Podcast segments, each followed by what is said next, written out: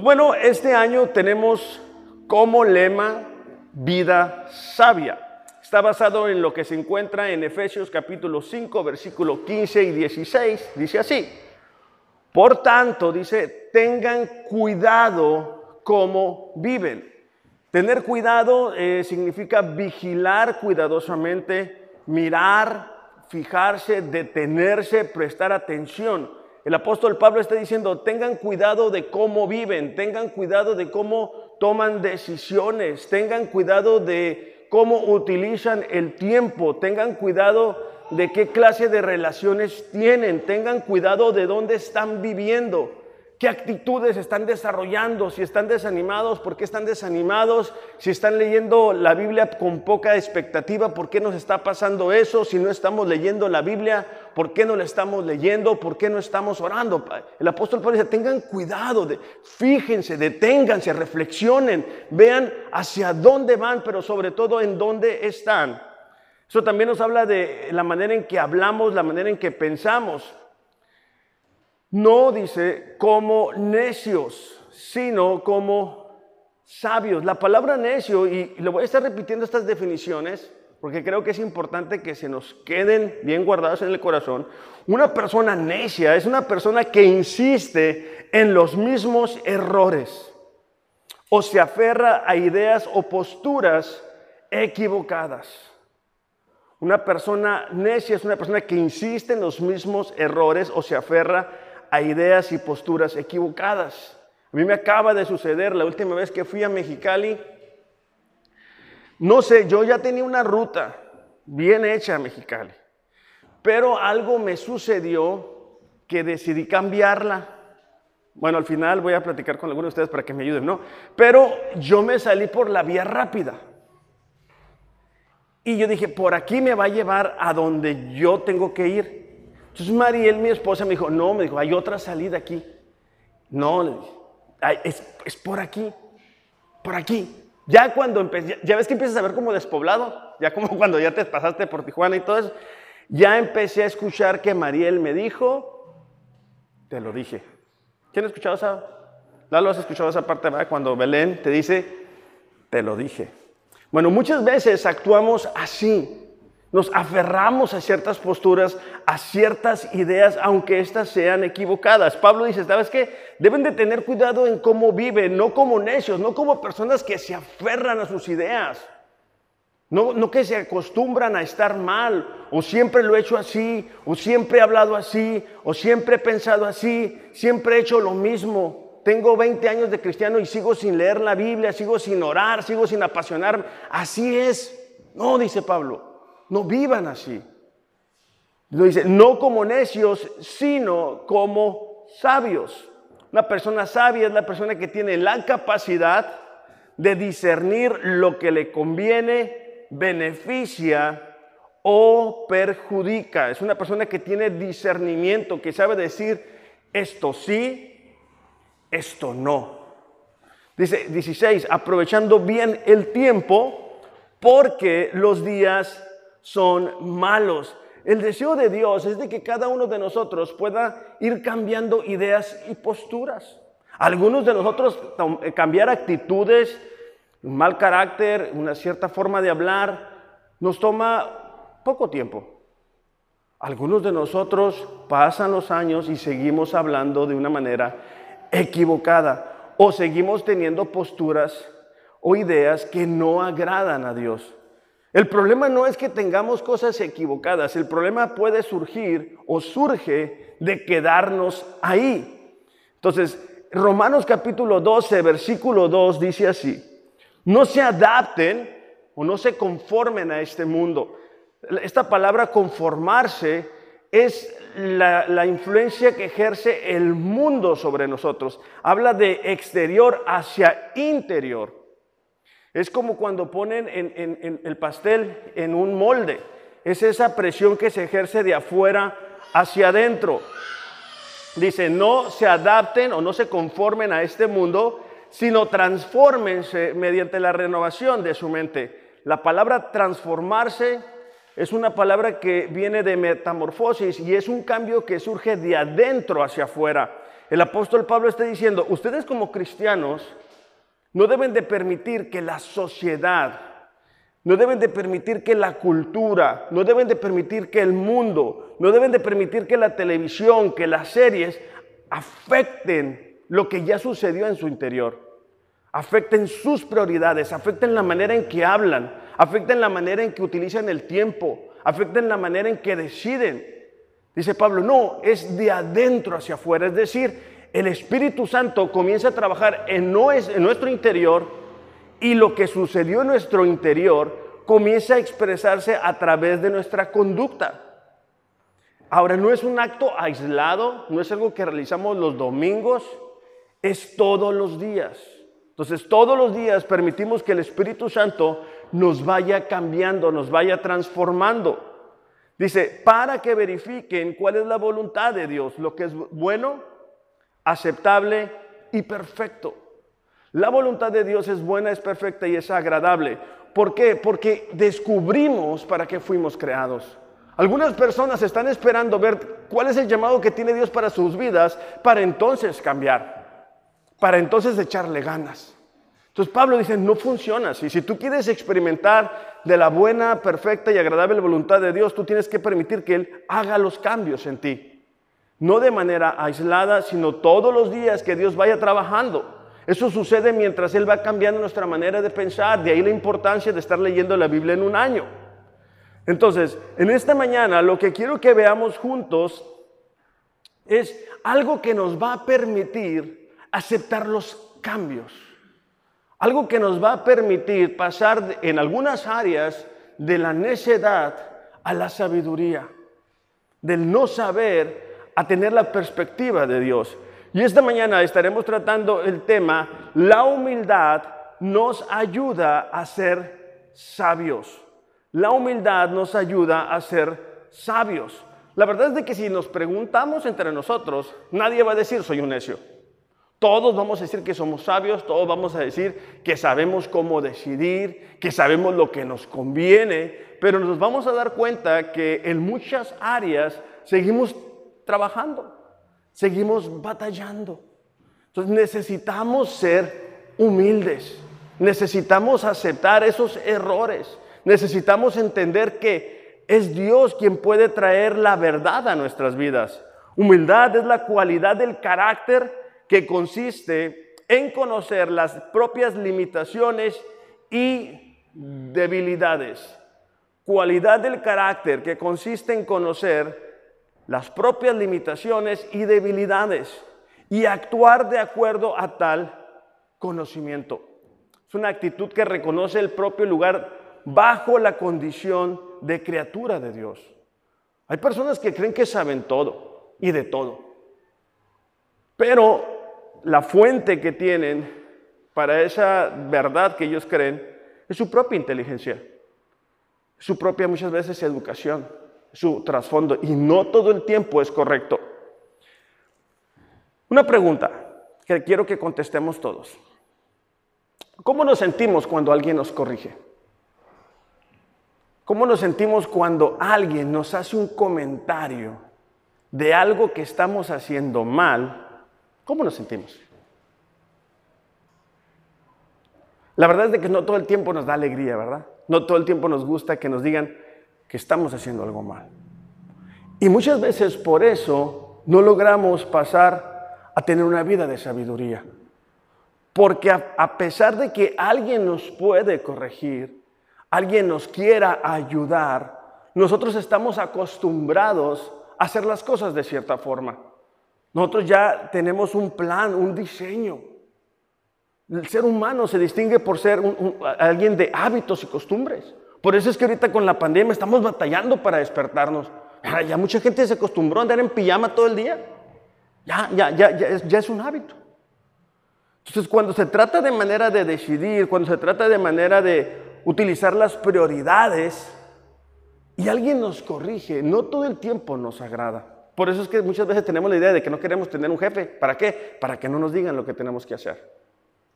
Pero como cristianos sabios necesitamos tener una actitud humilde. Una actitud que nos permita ser cambiados. Una actitud que me permita a mí discernir lo que es correcto y lo que es incorrecto. Una actitud que me permita a mí darme cuenta de aquellas cosas que necesito cambiar. Ya les había comentado, pero este año me he dado cuenta que necesito trabajar más en esto. Y es que yo pensé que yo era un muy buen papá. Esa es la verdad. Hasta que un día, Mariel, mi esposa, me dijo, ¿sabes qué, Alex? Es que no, no pasas tiempo con Mía, mi hija. Ah, está bien. Entonces, e, este, este fin de año y comienzo de año he, tratado de, de hacer el esfuerzo, no porque no quiera hacerlo, sino porque no estoy acostumbrado a hacerlo. Entonces, por ejemplo, el día de ayer me fui, la llevé al parque, estuvimos ahí platicando, jugando. Para ser honesto, no todo el tiempo se siente eh, como natural. Y hay muchas cosas en nuestras vidas que necesitamos ir cambiando. Hay muchas cosas en las cuales tenemos que decir, ¿sabes qué? No sé cómo hacerlo. No tuve un ejemplo. No sé cómo controlar este carácter. No sé cómo controlar lo que digo. No sé cómo ajustar mis prioridades. No sé cómo tomar buenas decisiones. Muchas veces somos efectivos en detectar los errores de la persona que está a nuestro lado. Sin batallar mucho, podemos decirle a alguien que está a nuestro lado, hey, ¿sabes qué? Estás haciendo esto mal. Te equivocaste con esto. No tienes visión. No tienes esto. Te falta aquello. Pero cuando se trata de nosotros, no todo el tiempo somos tan efectivos. Santiago capítulo 1, versículo 19, dice así, eh, si tienen su Biblia, abran en Santiago capítulo 1, versículo 19 al 21, dice, mis amados hermanos, quiero que entiendan lo siguiente. Todos ustedes deben de ser rápidos para escuchar, lentos para hablar y lentos para enojarse. Eso va en contra de la naturaleza, ¿verdad? Nuestra tendencia es querer decir lo que nosotros queremos decir. Santiago dice, ¿sabes qué? Tienes que hacer un cambio. Tienes que prestar atención, tienes que aprender a escuchar. Dice, el enojo humano no produce la rectitud que Dios desea. Así que quiten de su vida todo lo malo y lo sucio Vamos a subrayar las siguientes palabras. Acepten con humildad la palabra. Acepten con humildad la palabra que Dios les ha sembrado en el corazón, porque tiene el poder para salvar su alma. Santiago está diciendo, tienen que quitar actitudes en su corazón que no están permitiendo que la palabra de Dios dé fruto. La palabra de Dios ya estaba implantada en los corazones de la, gente que estaba escuchando. Pero ¿sabes que Tienen que remover eso. ¿Por qué? Porque la palabra está cayendo y la amargura, los celos, la envidia están ahogando la palabra. Muchas veces la pereza está ahogando la palabra. Santiago dice, ¿sabes qué? Tienes que aceptar con humildad. Porque la palabra tiene el poder para salvar el alma. Nos está hablando del proceso de santificación o de purificación mientras estamos aquí en la tierra. Nuestra tendencia humana es que tan pronto nos empieza a ir bien, tan pronto comenzamos a tener éxito en el trabajo o en algo a nivel personal, nuestra tendencia humana es que nos llenamos de orgullo. Y aquel tiempo que teníamos para Dios, para orar, para leer la Biblia, es sustituido por cualquier otra actividad. A fin de cuentas ya no sentimos el calor de la, de la bronca encima o de la presión que teníamos antes. Isaías capítulo 66, versículo 1 y 2, nos va a confrontar con ese tipo de actitudes. Dice así, Jehová dijo así, el cielo es mi trono, la tierra estrado de mis pies. ¿Dónde está la casa que me habéis de edificar y dónde está el lugar de mi reposo? Mi mano hizo todas las cosas y así todas las cosas fueron, dice Jehová. A través del profeta Isaías, Dios está diciendo, ustedes me quieren hacer un templo, yo lo hice todo. Todo lo que ustedes ven, todo lo que ustedes conocen es porque yo lo diseñé, es porque yo lo hice. ¿Qué es lo que ustedes me pueden dar? Dice Dios. Porque Dios estaba mirando la actitud del pueblo, que muy pronto se olvida de cuál es nuestro lugar delante de Dios. Dice, pero miraré, dice, a aquel que es pobre y humilde de espíritu y que tiembla ante mi palabra. Dios estaba diciendo, ¿sabes qué? Yo voy a mirar, yo voy a bendecir, yo voy a respaldar, yo voy a cuidar, yo voy a proteger aquella persona que tiene un espíritu humilde, es decir, que sabe cuál es su lugar delante de Dios. No es una persona que es indiferente ante la palabra, porque dice que tiembla, que da honra a la palabra. ¿Cuándo fue la última vez que nosotros experimentamos eso? ¿Cuándo fue la última vez que nosotros fuimos a la palabra para buscar consejo, para buscar dirección?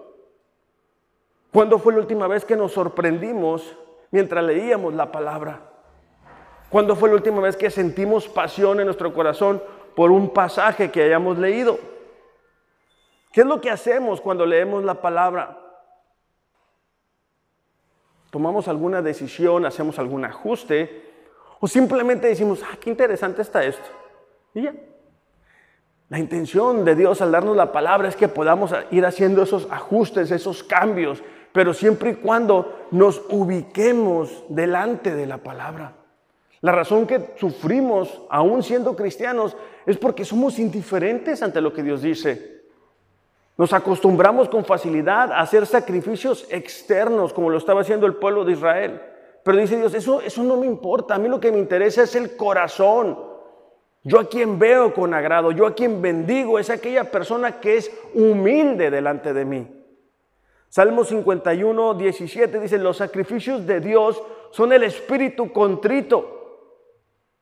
Al corazón contrito y humillado, oh Dios, no desprecias. Por eso es que cuando hemos tenido problemas difíciles y complicados y vamos llorando con Dios, a pesar de que no sabemos ni dónde está la Biblia, Dios nos escucha porque nos hemos ubicado, porque nos volvimos humildes. Dice Dios, hey, eso, eh, ahí es cuando te escucho. Cuando vienes a mí humilde, Estás en una posición en la cual yo puedo cambiar tu manera de pensar. Leíamos en Romanos, ¿verdad? Que la voluntad de Dios es buena, es perfecta y agradable. Todos la queremos disfrutar, pero no todos queremos aceptar los cambios que Dios quiere hacer en nuestras vidas. ¿Por qué? Porque ya nos acostumbramos a hacer de cierta forma. Ya nos acostumbramos algunos de nosotros a decir, no tengo tiempo para Dios, no tengo tiempo para esto, no tengo tiempo para lo otro. Entonces, ¿cómo, cómo nos va a hablar Dios?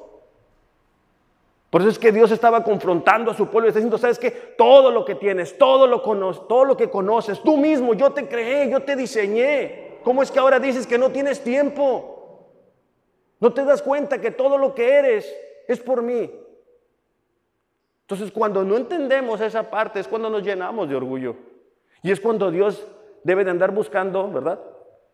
Los cinco minutos que nos sobran por la noche para dedicarle unos minutos de oración o de leer la palabra. Entonces necesitamos ser humildes para poder llegar a alcanzar la sabiduría, nuestra propia elección, la manera en que nosotros aceptamos a Dios. Si se recordarán, cuando hicimos nuestra oración, cuando le rendimos nuestra vida a Dios, no fue cuando todo nos iba bien. Bueno, no dudo que alguno de ustedes haya sido así, pero la mayoría de nosotros es cuando las problemas nos alcanzaron, las dificultades nos doblaron, algún familiar enfermo, alguna pérdida de trabajo, una situación difícil, complicada. Ahí fue cuando dijimos, Dios, ayúdanos. Primera de Corintios 1:26 dice, recuerden, amados hermanos, que pocos de ustedes eran sabios a los ojos del mundo o poderosos o ricos cuando Dios les llamó. En cambio, dice, Dios los eligió perdón, Dios eligió lo que el mundo considera ridículo para avergonzar a los que se creen sabios. Dios escogió cosas que no tienen poder para avergonzar a los poderosos. Dios escogió lo despreciado por el mundo, lo que se considera como nada. y lo usó para convertir en nada lo que el mundo considera importante. Básicamente lo que el apóstol Pablo está diciendo a los corintios y a nosotros también es, hey, acuérdate de dónde Dios te tomó. Acuérdate que para el mundo no tenías valor. Acuérdate que no sabías qué hacer con tu vida, no sabías qué hacer con esa adicción, no sabías qué hacer con ese desánimo, no sabías qué hacer con esa depresión, no sabías qué hacer con esa relación, con ese pariente enfermo. Acuérdate, acuérdate de dónde te tomó. ¿Por qué? Porque la iglesia de Corinto era una iglesia que se distinguía por tener muchos dones espirituales, pero que batallaban con su orgullo. Había pleitos, eran muy carnales y no en el sentido de que de amigos, sino que no eh, caminaban dentro de la voluntad de Dios. Dice versículo 29, como resultado nadie puede jamás jactarse en la presencia de Dios. Está diciendo Pablo, debido a que ninguno de ustedes era sabio delante del mundo, o era rico, o era poderoso, cuando ustedes son convertidos a Dios, cuando la gente mira los cambios que Dios ha hecho en sus vidas, cuando la gente mira el respaldo de Dios sobre sus vidas, la gente se da cuenta que Dios existe y que esa obra solamente Dios la pudo haber realizado. Cuando teníamos un matrimonio que estaba a punto de destruirse y ahora nos miran que están bien, no hay, posibilidad de que uno diga, no, pues es que nosotros somos bien inteligentes, somos bien truchas. No, no, no, funciona así. Cuando una persona que ha batallado con alguna adicción puede experimentar de la libertad, no queda otra más que decir, ¿sabes qué? Ha sido Dios. Cuando algunos de nosotros hemos batallado con un mal carácter y Dios nos cambia, eso da evidencia de que Dios es real. Entonces, por eso debemos de ser humildes, porque aún nuestra propia elección, Dios la hizo no porque fuéramos sabios, no porque fuéramos poderosos, sino porque no lo éramos. Saúl, el primer rey de Israel, al poco tiempo de haber sido nombrado rey, se olvidó de donde Dios lo había tomado. En un principio, cuando lo eligen a él, él dice, no, yo, no puedo ser rey, y, se esconde cuando lo van a, a nombrar delante de todo el pueblo. Pero pasa el tiempo, se hace popular, comienza a tener fama y se le olvida y comienza a ser orgulloso delante de la palabra de Dios. Primera de Samuel 15, 17. Dios a través del profeta Samuel confronta a Saúl el rey. Samuel dijo, no es verdad, dice, que aunque eras pequeño a tus propios ojos, fuiste nombrado jefe de las tribus de Israel y el Señor te ungió rey sobre Israel. O sea, Dios le estaba recordando a Saúl, hey, acuérdate cuando a tus propios ojos no tenías valor.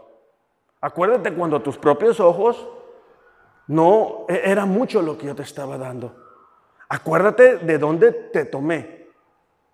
Y acuérdate que ahora eres rey de Israel porque yo lo decidí así.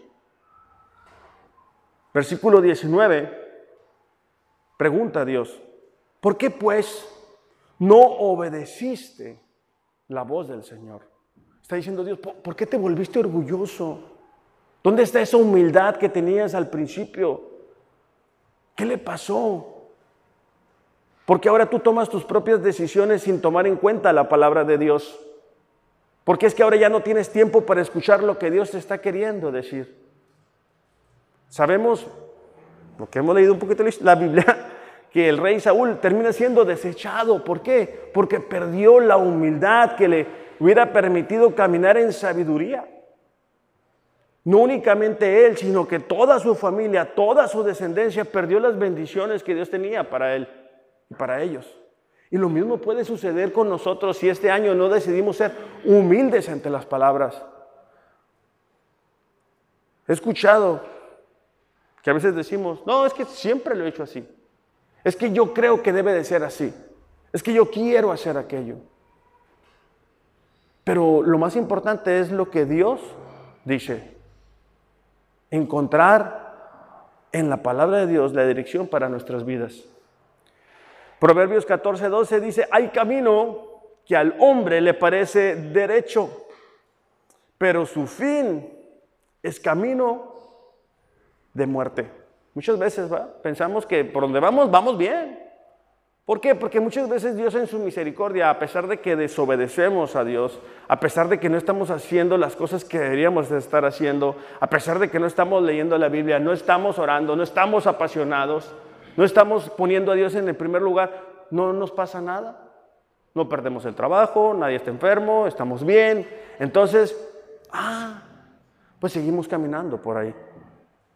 Ya no sentimos la pasión, ya no sentimos la humildad, ya no sentimos el deseo, pero no nos ha pasado nada. Es un camino que parece que vamos bien, pero tarde que temprano vamos a cosechar lo que hemos sembrado. Tarde que temprano. Proverbios 29.1 dice, el hombre que reprendido endurece la cerviz, de repente será quebrantado y no habrá medicina para él. La cerviz es esta parte como del cuello aquí. Cuando alguien es reprendido por la palabra de Dios, cuando estamos leyendo la Biblia y, miramos algo, una actitud que es equivocada, y nosotros hacemos así, como para no escuchar, como para no hacer los cambios, estamos endureciendo nuestro corazón. Y vuelvo lo mismo, tarde que temprano, vienen las consecuencias a nuestra vida. No es lo que Dios desea, por eso es que Dios nos advierte una y otra vez. Es paciente, es misericordioso, nos da otra oportunidad, nos da un nuevo día, nos está dando un nuevo año. Pero ¿qué actitud tomamos cuando en la palabra de Dios vemos que necesitamos cambiar algo en nuestras vidas? ¿Tenemos una lista? ¿No tenemos una lista? Cómo estamos leyendo la palabra, con qué expectativa. Yo, por ejemplo, les, doy mi caso, ¿no? Yo subrayo de verde lo que necesito hacer, los cambios que necesito hacer, de rojo lo que no quiero hacer. Y trato de reflexionar, trato de hacerle un punto de oración. Así cada uno de nosotros debe de, de alguna manera tener un sistema con Dios para que pueda Dios hablarnos.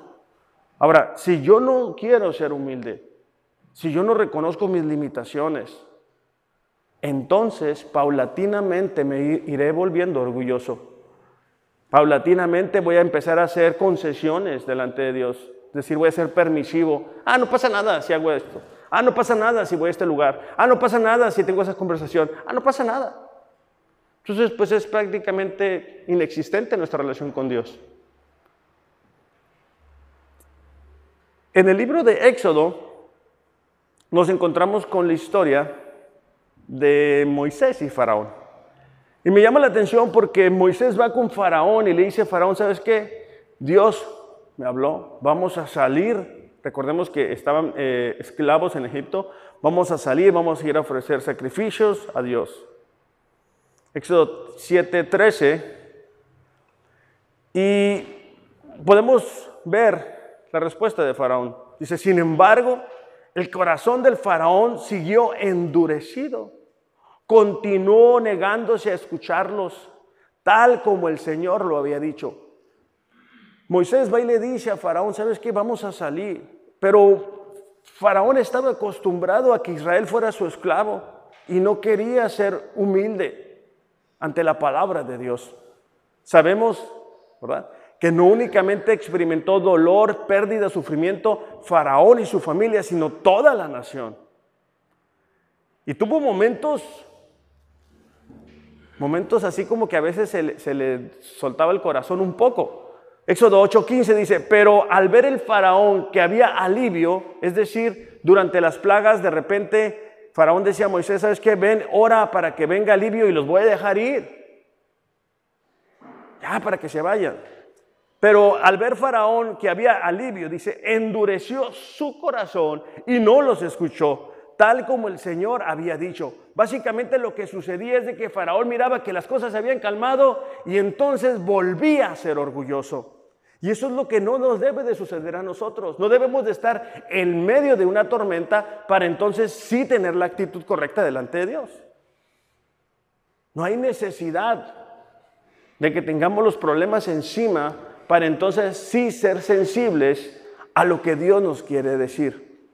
Para entonces sí tener tiempo, para entonces sí tener disposición, para entonces sí tener el deseo, para entonces sí venir. Porque eso le pasó a Faraón. Se volvía orgulloso. Un buen ejemplo de lo que debemos de hacer es lo que sucedió con Salomón. Salomón, el hijo de David, estaba tomando eh, el reinado, ¿verdad? Ya Saúl este, ya no estaba en la pantalla, ya David había unificado los reinos, había prosperidad, había unidad y ahora venía eh, la gran responsabilidad para Salomón de seguir adelante con la dinastía. Primera de Reyes capítulo 3 versículo 7 dice así, ahora pues, Señor Dios, tú me has hecho rey en lugar de David mi padre, está hablando Salomón, pero yo soy un niño pequeño que no sabe por dónde ir. Esta palabra niño pequeño no, no significa que era un bebé, significa que entendía su insensatez o su falta de sabiduría. Versículo 8, sin embargo, dice, aquí estoy en medio de tu pueblo escogido, una nación tan grande y numerosa que no se puede contar. Salomón entendía el gran desafío, el gran reto que tenía por delante. Salomón, también reconocía que estaba en el lugar donde estaba no por su capacidad, no por sus dones. Salomón en ese tiempo tenía un corazón humilde. Versículo 9 dice, dame un corazón comprensivo para que pueda gobernar bien a tu pueblo y sepa la diferencia entre el bien y el mal.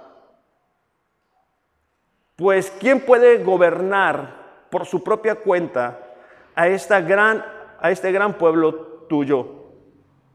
Y al Señor le agradó que Salomón pidiera sabiduría. Salomón estaba siendo humilde. Salomón estaba diciendo, ¿sabes qué? No tengo la capacidad.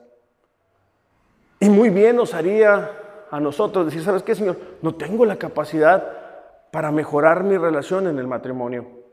No tengo la capacidad para educar a mis hijos. No tengo la capacidad para ser un ejemplo. No tengo la capacidad para tomar buenas decisiones. No tengo la capacidad de utilizar bien el tiempo, las prioridades, el dinero. No tengo la capacidad muchas veces de saberme relacionar o de controlar esta mala actitud, este mal hábito. El problema no es que tengamos eso, el problema es que ahí nos quedemos. El problema no es que muchas veces no sintamos pasión por Dios, sino que nos quedemos ahí. Hay momentos, hay, etapas que a veces viene un enfriamiento espiritual, pero el, ser sabio es también, vuelvo a lo mismo, saber elegir, esto me conviene, esto no me conviene. O sea, ejemplo, ¿verdad? Si estoy frío en mi relación con Dios, ver plataformas, o sea, ver las películas en plataformas digitales no va a ser que me vuelva a apasionar por Dios. Necesito buscar a Dios en ayuno, en oración. Necesito decirle a dos, tres personas, es que ora por mí. Necesito llenarme de la palabra de Dios. Necesito hacer un punto de oración, pero bueno, si digo, ah, tengo esto y tengo aquello, pero pues no hago nada, difícilmente voy a salir de ese estancamiento espiritual. La solución a los problemas no es que tomes el control, nos encanta tener el control de las cosas. La solución es que lo manejes bíblicamente, es decir, qué es lo que Dios dice. Proverbios 19.3, bueno, pueden ir pasando los muchachos, por favor. Dice, la gente arruina su vida por su propia necedad. Y después se enoja con el Señor. Es cuando hacemos planes sin tomar en cuenta a Dios. Después las cosas no nos resultan, las cosas no se acomodan. Y entonces nos enojamos con Dios. Al Dios que no le preguntamos. Al Dios que no es una prioridad de nuestras vidas. Miqueas 6:8 dice, él dice, te ha declarado, oh hombre, lo que es bueno. ¿Y qué es lo que demanda el Señor de ti? Ah, a lo mejor algunos de nosotros decimos, ¿qué es lo que Dios quiere de mí? Bueno, dice, sino solo practicar la justicia, amar la misericordia, es decir, ser bondadosos con las personas que nos rodean, y andar humildemente con tu Dios. Una vez más nos habla que la humildad nos ayuda a ser sabios, pero la humildad es una manera de vivir delante de Dios donde nos ubicamos y sabemos dónde estamos, que somos creación de Dios, que Dios nos eligió porque no sabíamos qué hacer con nuestras vidas, porque no teníamos claro hacia dónde íbamos, que no teníamos un propósito, que a lo mejor habíamos tenido un pasado complicado, difícil y Dios escuchó nuestro clamor y entonces Él vino y nos hizo unas nuevas personas. Y comienza ese proceso, ese cambio de formas, de ideas, de posturas, de pensamientos. Y en ese proceso es que cada uno de nosotros va a ir viviendo una vida sabia. Hay gente que en muy corto periodo de tiempo avanza mucho. ¿Por qué? Porque es sensible a lo que Dios dice. No se está peleando con Dios de, ah, no, yo quiero hacer esto. No, no, no, sino que tiene la disponibilidad la disposición delante de Dios y sabes que cámbiame esto, Señor, ayúdame con esto, ayúdame con aquello. El otro día les estaba platicando, ¿verdad?, de mi esposa. Cuando yo la conocí, este, ella estudiaba y trabajaba. Se levantaba a las 4 de la mañana, eh, vivía en el fin del mundo, caminaba no sé cuánto, tomaba un camión, se bajaba, agarraba otro, luego llegaba, caminaba otro tramo, llegaba a la escuela hasta las 2, 3, caminaba otro buen tramo, agarraba un camión, lo dejaba no sé en dónde y luego caminaba otro buen tramo, llegaba a su trabajo y de regreso. Pero eh, eh, ella, bueno, platicando con ella me decía, eh, ella traía su Biblia. Y entonces entre los camiones y entre los descansos y entre lo que podía, leía la palabra de Dios. Y, lo uso, digo, porque es mi esposa y sé que es cierto, pero porque muchas veces nos falta esa, esa como chispa, esa humildad delante de Dios. Y este año, si vamos a vivir de una manera sabia, necesitamos de manera vital reconocer la necesidad que tenemos de Dios. Reconocer de los cambios que Dios quiere hacer en nuestras vidas. Reconocer que muchas veces queremos hacer lo que queremos hacer. Reconocer también que muchas veces hemos hecho lo que hemos querido hacer y no nos ha funcionado. Entonces, este año, iglesia, yo quiero invitarles a que de verdad podamos ser humildes delante de Dios, delante de su palabra. Y decir, ¿sabes qué, Dios? Esto es lo más importante para mí. O sea, ¿qué es lo que tú me quieres decir ahora? ¿Qué es lo que tú me quieres hablar? ¿Con qué me quieres confrontar este día? Y de esa manera podamos experimentar de la buena, perfecta y agradable voluntad de Dios. ¿Por qué no nos ponemos de pie y vamos a orar? Padre, te damos gracias en esta mañana. Señor, gracias por tu misericordia, gracias por tu paciencia para con cada uno de nosotros. Señor, tú nos rescataste de una vida vacía, una vida sin propósito, por amor. Tú enviaste a tu Hijo Jesús a morir por nosotros por amor. Señor, pero tú sabes que nuestra humanidad muchas veces se nos olvida. Muchas veces nos volvemos orgullosos. Padre, esta mañana te pedimos, perdónanos. Perdónanos porque muchas veces decimos que no tenemos tiempo para ti. Perdónanos porque muchas veces permitimos que cosas, actividades, tengan el primer lugar en nuestras vidas. Perdónanos porque algunos de nosotros, Señor, hemos perdido la pasión por ti. Ayúdanos, Señor, a poder hacer ese cambio. Pedimos que tu Espíritu Santo en esta mañana nos pueda tocar a cada uno de nosotros.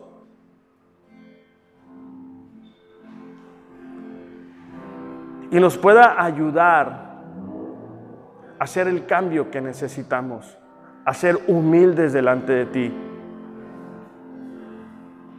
a recordar que somos criaturas tuyas a recordar, Señor, que tú no cambias. A recordar que te necesitamos y que muchas veces no experimentamos las consecuencias a nuestra desobediencia, Señor, por tu misericordia. Este año queremos vivir una vida sabia. Ayúdanos, Señor, a ser humildes delante de ti. En el nombre de Jesús, Señor, te lo pedimos. Amén.